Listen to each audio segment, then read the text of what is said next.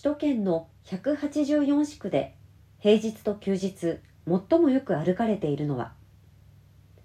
スマートシティやマーズ研究でも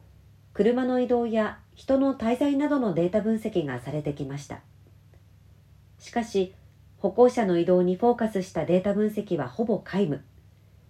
人々の移動を捉え分析するのに十分なレベルの人流データが存在しなかったためだとのことです。ジオテクノロジーズは東京大学空間情報科学研究センター柴崎亮介教授と人流データ活用の共同研究を開始しました。両社は同社が保有する高精度な人流データを活用した歩行者の動きにフォーカスした共同研究に着手しました。初回の研究結果として今月3日1都3県184市区におけるよく歩く街ランキングの第1位が神奈川県逗子市であったことを発表しました。同社のスマホアプリトリマで収集した GPS 位置情報について昨年3月から5月のおよそ110万人分のデータを集計しました。人流データから歩行と特定できた移動の距離を算出し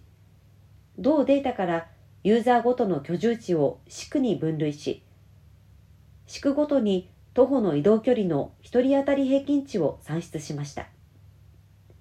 人流データから歩行者の移動距離を抽出して1人当たりの平均歩行距離として1都3県で集計しました。今回よく歩く街ランキングとして上位20の自治体を並べたところ平日週末ともに逗子市が1位となりました。東京23区は